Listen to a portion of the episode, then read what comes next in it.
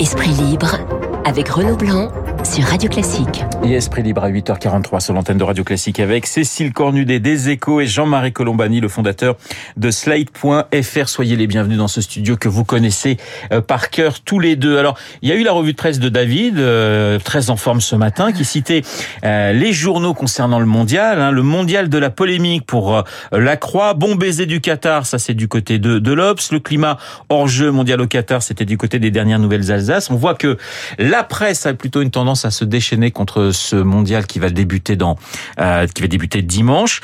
Il ne faut pas, il y a la petite phrase de Macron, il ne faut pas politiser le sport euh, avant le début donc de la compétition. Et une question assez personnelle à, à, à vous deux. Est-ce que ce mondial vous met plutôt mal à l'aise, Cécile?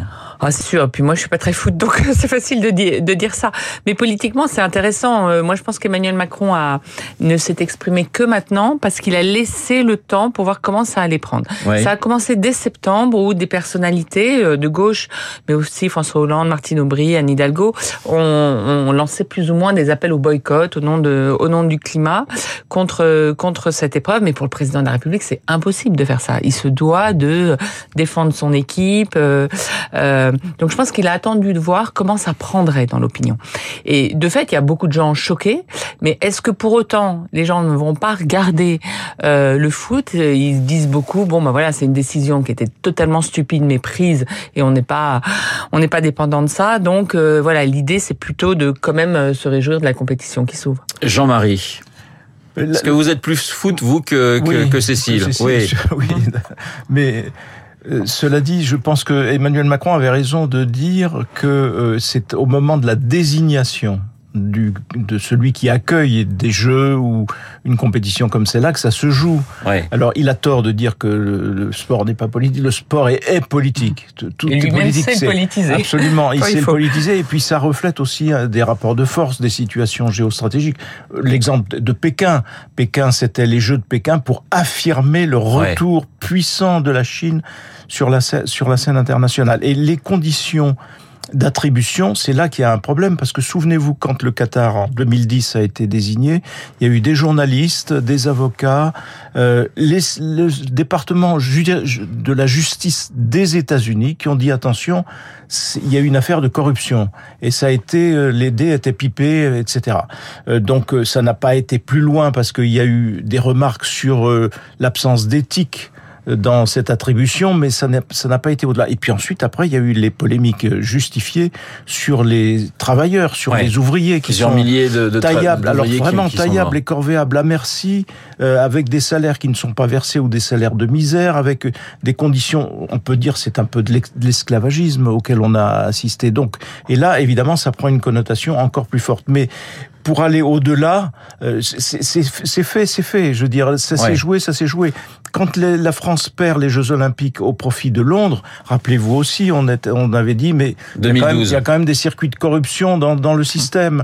Donc c'est là Ah que bah, il y avait une forte pression effectivement Oui. des autorités et donc, anglaises qui. comme, euh, comme, les, comme ces décisions sont politiques et qu'elles sont assorties souvent de circuits de co- corruption, c'est là qu'il faut agir avant. Et maintenant, c'est trop tard. Maintenant, la compétition va se dérouler. Rappelez-vous, elle s'est bien déroulée en Argentine. En Argentine, dans des 78, stades, dans des stades où, on l'on met- torturait. où l'on mettait des, des, des, des prisonniers de la, de la dictature argentine. Donc, euh, et les Français y étaient allés sans, voilà, sans, sans trop d'état d'âme. Je parle des joueurs. Ouais. Là, moi, ce qui m'a, ce qui me met mal à l'aise, c'est la décision, par contre, de Hugo Loris, le capitaine de l'équipe de France, qui refuse de porter un brassard, juste un petit bout de, un petit bout de chiffon là sur son bras pour marquer sa solidarité avec euh, LGBT Ouais. dans un pays qui euh, euh, pourchasse l'homosexualité. Là, franchement, alors que les mêmes joueurs, quand ils sont en Angleterre, ils font une génuflexion avant chaque match pour manifester leur hostilité au racisme, et là, ils refusent de, de mettre cela. Ça, c'est profondément choquant, et je pense que la Fédération française de football a tort d'être sur cette position-là. J'ai une dernière petite question sur sur sur le foot. La, la fédération française sur cette question-là, elle a beaucoup beaucoup de retard avec Noël Le Beaucoup de retard, oui. Mais eh, vous pensez que Emmanuel Macron, il a plutôt envie que les Français aillent jusqu'en demi-finale pour aller au Qatar, ou il espère finalement que les Français ne passeront pas euh, les, les- les matchs, de, s'arrêteront au moins en, en, en quart. Il doit, se poser la question quand même, Non, le chef je de pense l'État. quand même qu'il a envie que l'équipe Ouais. gagne parce que derrière, on sait bien, ça crée quand même toujours euh, un mouvement positif dans le pays, cette fierté-là, et qu'on en manque cruellement. Donc je pense quand même qu'ils préféraient ça, et les Français aussi. Et les Français aussi. Euh, un anniversaire aujourd'hui, euh, Jean-Marie, euh, enfin un anniversaire hier à Matignon, c'était les six mois d'Elisabeth d'Elisabeth Borne.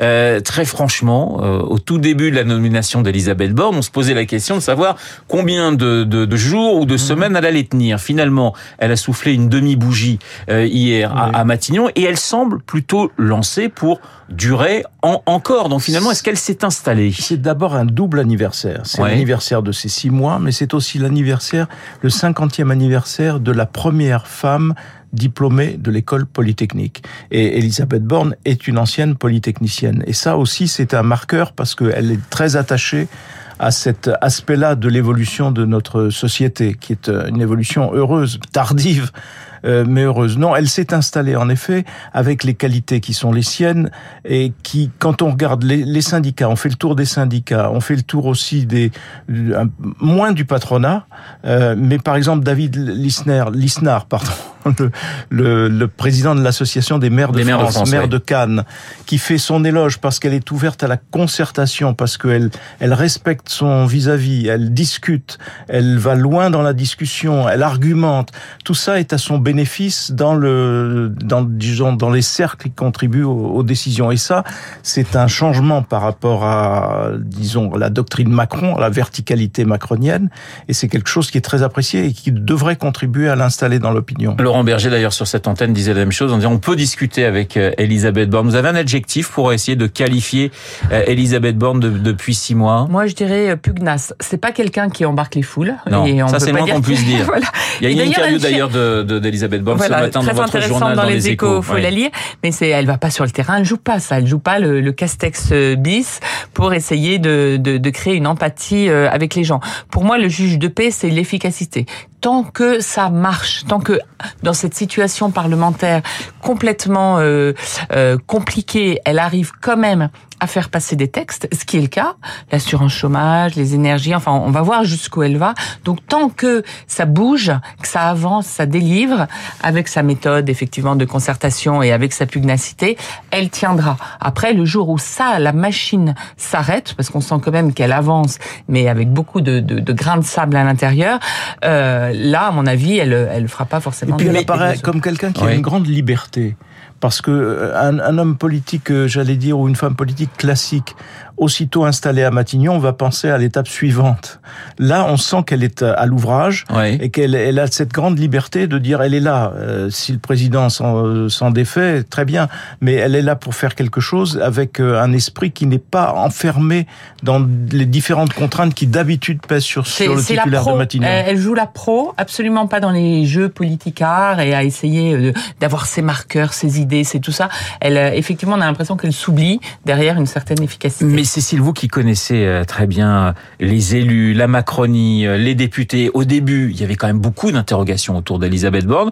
Est-ce qu'aujourd'hui, ils sont plutôt rassurés du côté, évidemment, du camp de la majorité? Alors, il y avait deux types d'interrogations. D'abord, sur son positionnement politique. Tout le monde disait, beaucoup de gens disaient dans la Macronie, il faut continuer à aller chercher à droite. Or, c'était quelqu'un qui venait de la gauche. Donc, il y avait une sorte de contradiction et on voit d'ailleurs. On rappelle que c'était le deuxième choix de, de Macron. Hein. Oui, il avait pensé à un moment à Catherine Vautrin et tout, tout son entourage l'en a dissuadé. Qui était marqué, qui était marqué à droite. Elle à droite, voilà. Donc il y avait, il y, a, il y avait cette interrogation sur est-ce que c'est le, le, bon profil et puis sur sa personnalité parce que on parle de son côté efficace, mais c'est au prix d'une dureté, euh, d'une exigence sur elle sans doute et sur les autres qui est très très lourde. Donc en fait, elle n'était pas aimée. Elle est assez respectée, mais pas aimée. Et ça, ça n'a pas changé. Mais tant que ça marche, ça marche et les gens sont, je, je trouve, sont plutôt positifs quand ils sortent des rendez-vous avec elle parce qu'elle elle essaye vraiment d'avancer et d'être constructive. Il y a quand même des lois, Jean-Marie, qui vont arriver, qui vont être très importantes. Bon, la loi sur l'immigration, il y a la question de la transition mmh. énergétique, il y a la réforme des retraites. Ce sont des gros, gros dossiers qui l'attendent dans les mois qui viennent. Puis la loi sécurité aussi, le, premier texte de, de Gérald Darmanin. Et jusqu'à présent, en effet, la mécanique euh, avance, donc euh, elle devrait pouvoir euh, tricoter des, des alliances qui permettent à ces textes de passer et à éviter l'hypothèse d'un retour. Quand on, dans la grande affaire, ça va être la retraite. Les retraites, bien sûr. Donc là, normalement, si Euh, et là, on sait que Elisabeth Borne est quand même réticente là-dessus. Mais s'il y a dans la réforme l'âge, le changement de l'âge légal, on ne voit pas comment les républicains vont pouvoir éviter de voter. Donc la majorité se constituera, j'allais dire, presque normalement. Mais c'est le, le, grand, le grand moment, ce sera celui-là où on dira, ah ben voilà, finalement le gouvernement peut avancer. Euh, alors, alors, même qu'on vient de voter le, la réforme de l'assurance chômage, etc. Mais à côté de la réforme des retraites, c'est ça qui va faire le... On va revenir dans un instant sur la réforme des retraites avec notamment le, le Sénat qui est pour euh, 64 ans comme euh, départ à la retraite. Juste un, un mot sur encore sur Elisabeth Borne, Cécile, avec euh, le climat social, parce qu'il est quand même toujours extrêmement compliqué. Euh, c'est la fin des, des, des ristournes à la pompe, en tout cas euh, moins forte que, que, prévu. Voilà, est-ce qu'il y a quelque chose dans l'air qui inquiète toujours autant le gouvernement, son gouvernement? Bien sûr, on sent que c'est une poudrière, mais pour l'instant, ça ne prend pas. Donc, il faut faire très attention à la moindre étincelle. En général, quand les gens sont dans les difficultés, le nez dans le guidon, à essayer de voir comment ils vont boucler le mois, et c'est pas ces moments-là où ils sortent et ils explosent. Donc je pense qu'on est quand même dans ce moment de tellement de, de, de, de grande inquiétude que euh, les gens vont pas prendre une journée euh, de, de, euh, de salaire en moins pour aller manifester. Donc ça, c'est sa chance. Sur les retraites, je, juste, moi j'ai une petite différence avec euh, Jean-Marie. Je pense que elle est aussi est pour euh, l'âge de, qui est vraiment une mesure d'âge euh, de recul de l'âge de départ en retraite. Ce qu'elle ne voulait pas, c'est que ça se passe en catimini, que voilà. voilà, et voilà. sans oui, concertation. Donc là, la concertation, mmh. elle a lieu en ce moment. Toutes les difficultés et de le montrer. C'est toute personne ne sait qu'ils sont tous en train de négocier. Et du coup, on aura le sentiment qu'il y a une mesure qui sort du chapeau, alors qu'en fait, euh, les, les, partenaires sociaux sont bien autour de la table. La droite doit choisir un chef dans, dans, dans deux semaines, mais c'est vrai qu'on voit mal comment, euh, avec notamment en plus la décision du, enfin la décision, le, le souhait du Sénat de voir cet âge euh, allongé à 64 ans, on, on voit mal comment la droite pourrait ne pas aller dans le sens euh, du gouvernement d'Elisabeth Borne sur cette question des retraites. S'il y a cette mesure d'âge, bien ouais. sûr, on voit pas comment il, comment il, ça, ça, pourrait se faire. Ce que vous évoquez me fait penser aussi qu'il y a, il y a plusieurs droites, mais il y en a en tout cas deux qui se se manifestent, je, je pense, je ne sais pas si Cécile sera d'accord, mais il y a la droite sénatoriale, mmh. ouais. qui est une chose, et la droite qui est à l'Assemblée nationale, qui en est une autre. Et la droite sénatoriale est, est très cohérente et d'ailleurs vote des textes qui vont dans ce sens, euh, discipliné, classique. D'ailleurs, le Sénat est resté une assemblée classique où il y a une gauche qui est fortement présente. Il y a même des socialistes en nombre. Il y a, euh, une, vous voyez, c'est un jeu bien délimité, bien cadré. Et puis à l'Assemblée nationale où là, c'est parfois l'absence de, la droite est, assez phénoménale parce que il leur arrive même d'être absent de l'hémicycle. Donc, euh, et où là, ils n'apportent rien. C'est ça qui est aussi très perturbant, c'est qu'ils n'apportent rien. Ils, euh, ils ne sont même pas dans, le, dans la valorisation de leur situation stratégique exceptionnelle qui fait qu'ils sont les arbitres. C'est eux qui peuvent permettre au gouvernement d'avancer. Ils n'en tirent aucun profit. Oui, prudence, euh, parce que l'Assemblée a le dernier mot. Oui. Donc si c'est vrai qu'il y a une grande différence entre la droite sénatoriale et la droite à l'Assemblée, avec beaucoup plus de gens qu'on pense qui sont contre le report euh, de, de, de l'âge de départ en, en retraite. Il n'est pas parlementaire, mais si vous parlez à Laurent Vauquier, qui euh, tire quand même beaucoup les ficelles, il est contre aussi. Donc c'est pas parce que la droite a toujours défendu cette mesure que là, elle sera favorable. Donc prudence sur le texte. Merci beaucoup Cécile Cornudet des Échos, Jean-Marie Colombani, le fondateur de, euh, du site Slate dans Esprit Libre comme tous les vendredis sur notre antenne. Bah, vous regarderez quand même la Coupe du Monde, euh, Jean-Marie? Je regarderai l'équipe de France. Bien vous sûr. Mais il y a aussi d'autres équipes euh, qui le, sont le, le, le, grand Corse qui était en 78 dans l'équipe de France, Jean-Marie Colombani. C'était Claude Papy. C'était Claude Papy, sûr. effectivement. Très grand joueur. Très grand joueur de, de Bastia et de l'épopée bastiaise Absolument. de 78. Je voulais essayer de coller Jean-Marie Colombani, mais je n'y suis pas sur Bastia, arrivé sur Bastia, sur je Bastia, ne peux pas. Vous n'y arriverez je n'y arriverai pas. 8h57. Dans un instant, nous allons retrouver Rémi Fister pour l'essentiel de l'actualité.